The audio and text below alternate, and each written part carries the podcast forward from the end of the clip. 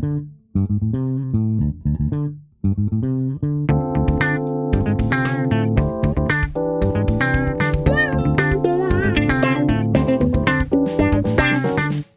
位听众，大家好，欢迎收听爱美讲，我是主持人爱美讲。今天我们再次邀请到非常受到听众欢迎的 Grace 来跟我们继续聊聊她另外的工作身份。Grace，请再跟我们的听众打声招呼。Hello，各位听众朋友，大家好，Amy 好，我是 Grace，很高兴又再跟大家在 Podcast 里面又相遇。也许有今天才加入我们的听众，Grace 要不要再跟我们稍微自我介绍一下？我是专职的国际会议口译员，但是同时呢，我也身兼了双语主持人，还有会议引导师。这几个不同的身份，那同时在疫情年，我也开了一个线上课程，主要在教大家怎么样子做 conference call，所以这个是我在二零二零年所推出来的一个作品，对，大卖的课程，对不对？Grace 做事很用心，每一个角色她都做得非常的好。我们还没有讲到的是 facilitator 这一块，meeting facilitator 中文大家会称之为会议引导师。他在做的工作其实就是帮助在开会的这个团体能够去达成会议所设定的目标。嗯。那会议的目标可能有很多嘛，有一些会议它可能就是必须要去做出结论，或是做出某一个决定，或者是有一些会议我们称之为大拜拜的会议，它其实是去交易的成分，或者是来露脸，或者是联系感情的成分居多。然后有一些会议它可能是要去调查大家的意见。或者是要去交换大家彼此之间的意见，所以每一个会议的设定目标都不一样。但是大部分会想要请会议引导师的会议，它其实都会是牵涉到会后必须要有一些行动，必须要有一些决定，必须要有一些产出的。这个是会议引导师我自己在从事这个工作的时候很重要的任务，就是说这次会议最后，by the end of this meeting Everybody。That was involved will know what our strategy is for the next year。就是说，呃，每一次会议之前，我都会很清楚地告诉这一次所有的与会者，我们在这三天，或是我们在今天下午五点的时候，大家都会达成一个什么目的？就是这个是在会议的一开始就要表明得非常清楚的。那他跟我们之前讲到的司仪或主持人是完全不同的角色，需要不同的人担任，还是说？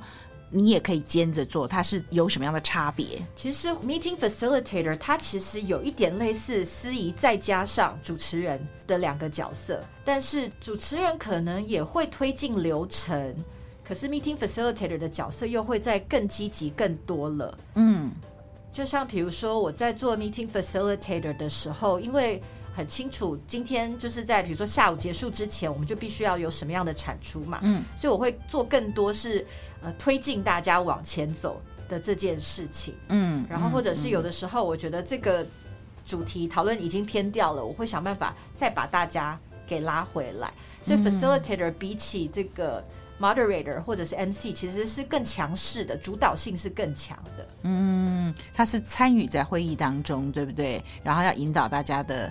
呃，鼓励大家讨论啊，或者是把方向不要散掉啊，聊到有的没有的，是这样？没错，没错。那发生的情境比较像是一个 workshop，呃，一群人要讨论出什么结果的那样的一个状况。即便你说 facilitator 有点像司仪家主持人，但是我们对司仪家主持人，他们是穿的漂漂亮亮、美美的，然后站在台上，对，不一样吧？很不一样，就是说，facilitator 我觉得非常重要的是要达成会议的目标，协助这一群人达成会议的目标。再来就是说，很多时候这个目标它是需要有产出的。嗯，比如说我这个策略会议结束之后，我们就要有一个，比如说一页的文件产出来，它上面就是公司的接下来。六个月或者接下来一年，我们要怎么做？我们的方向是什么？嗯，这个跟主持人或是司仪其实是很不一样的。嗯嗯。然后你不是在台上，对不对？哦，我是在台上，也是还是在台上。就说我是站在最前面啦，是不是台上不一定，但就是我一定是站在最前面。带领着大家的那个，那有可能要到每一桌去，这样是吗？会不会？有，有的时候也会，因为要看我怎么设计那一次开会的形式。有的时候会切换不同的模式嘛，有一些内容是全部的人一起讨论，可是有一些任务可能是我会把大家分成好几个组别，嗯，让他们讨论，比如说每一组有多少时间之后，我们再回来一起分享结果。你有没有从从你的客户那里得到反馈意见说，说有了 facilitator 会议有什么不一样？我之前去带会议的时候，客户的 CEO 他曾经在结束的时候就有讲到说，他就说 Grace is a very effective facilitator。嗯，然后我就在想说 effective 到底是什么意思呢？嗯、就是说其实应该是客户觉得说我有帮助他达成他设定的的这个目标嘛。嗯，所以这个是。我觉得就表示说，哦，我应该是有做对了什么。然后我自己给自己的期许，其实也是啊，就是说我让这个客户他们呃所有这次有参与的成员在离开的时候，他其实都可以很简短的说出说，哦，接下来好，那公司的比如说三个策略方向可能是什么？这个也是我会用的一个小技巧吧，就是在结束在 wrap up 的时候，可以去点几个人来请他们说一下说，哦，你这次你觉得。有什么样的 takeaway，有什么样子的收获？嗯，就是说不一定要我自己嘴巴讲，其实应该是借助别人的嘴巴来讲出来说，经历了比如这两三天的这个会议的流程，那对你来说，What is your takeaway, Amy? Can you sum up? It may be a couple of sentences。我会等于是用别人的口来让我自己知道，或是让所有的人知道，说我们这两天或是这三天的会议到底开的怎么样。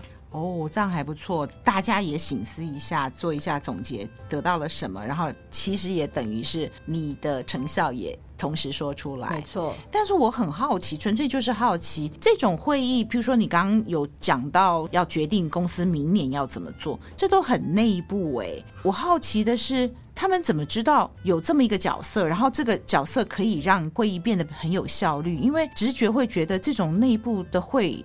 他们会不会觉得你是外人？然后今天是很内部的会议，或者我这样问好了，是你工作的来源，就是 facilitator 的案源是怎么来的？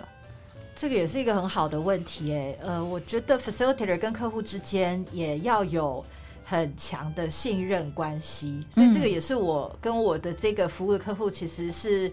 耕耘了蛮久的一个结果嘛，然后其实某种程度上也是天时地利人和啦。嗯，那案源是怎么来？其实我主要就是服务这一个客户，facilitator 的客户有一个主客户，对，不像口译这样，呃，很多很多客户，然后每个客户一年见一次，不是这样。应该说，我做 facilitator，我其实大部分时候我就是都服务这一个客户，但是光是他，他就让我一年下来就已经够忙碌了。哦，然后在台湾，其实我有帮。我所支持的非营利组织，我有主动去跟他们说，我可以来带一个这样子的的会议，帮助他们拟定策略方向。一开始怎么跟这个公司变成他们的 facilitator？一开始其实是我帮这个客户做了口译之后，客户的总经理应该就觉得很满意，对，他很满意我的可能专业的呈现或是专业的表现，所以。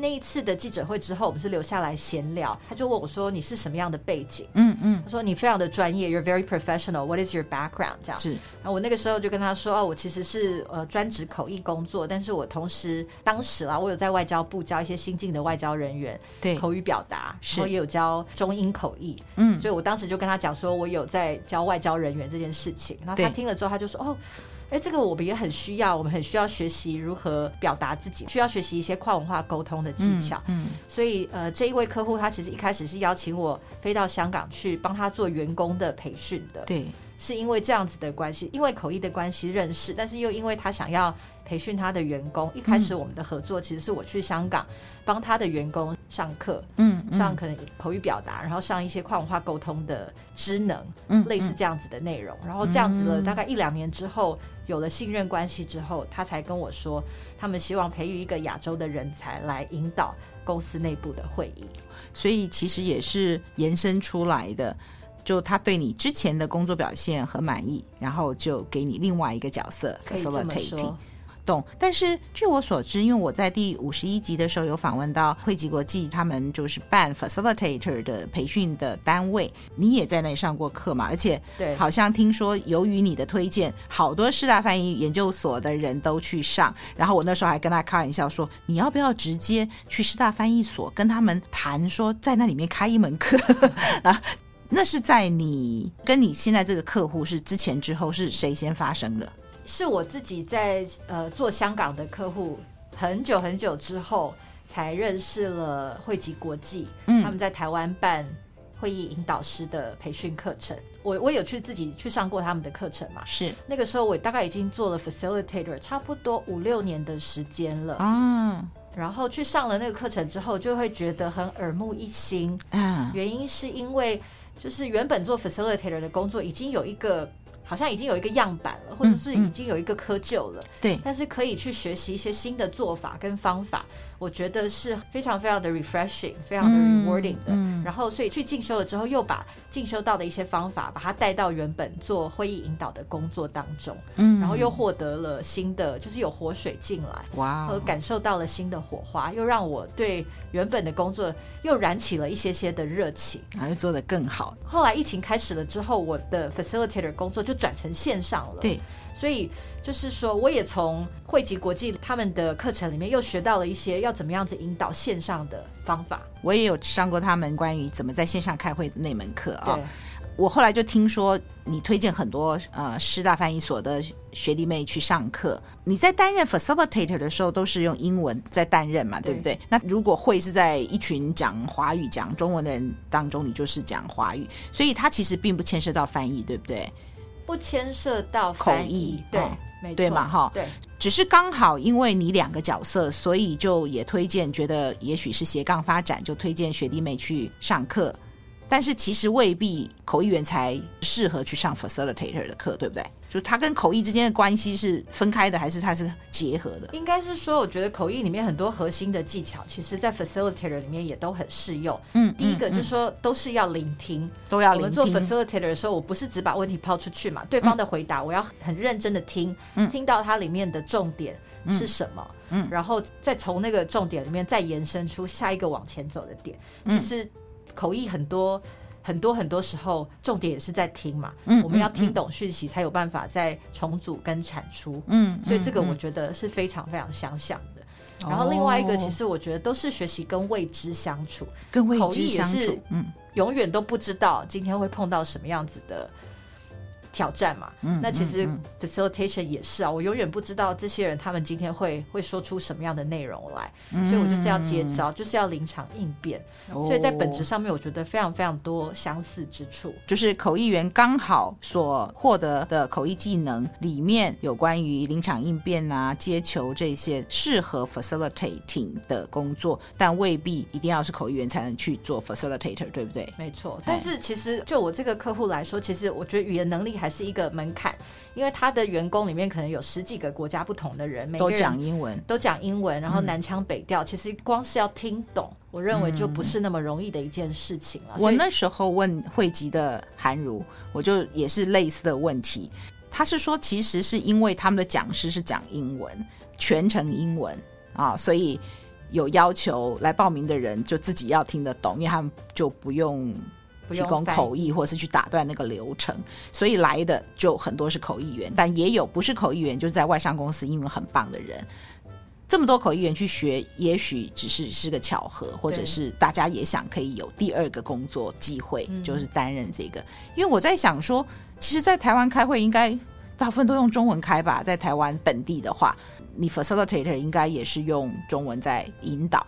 我其实也曾经在台湾做过中文的会议引导，其实他的 skill set 应该是一样的，只是换了一个语言啦。嗯，懂懂。所以如果他开中文的课，没有要求英文可以直接全部听得懂的话，那或许就没有语言英文语言上的要求了，对不对？没错，他们最近开课。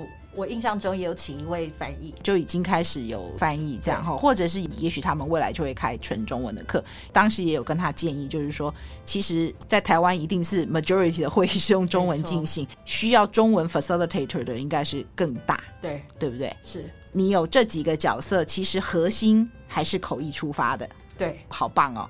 好，那我们今天先讲到这边，谢谢 Grace 今天再来上我的节目，谢谢各位听众的收听，我是主持人艾美奖，我们下次空中再见，欢迎各位继续做我的一家人，翻译的译，拜拜，拜。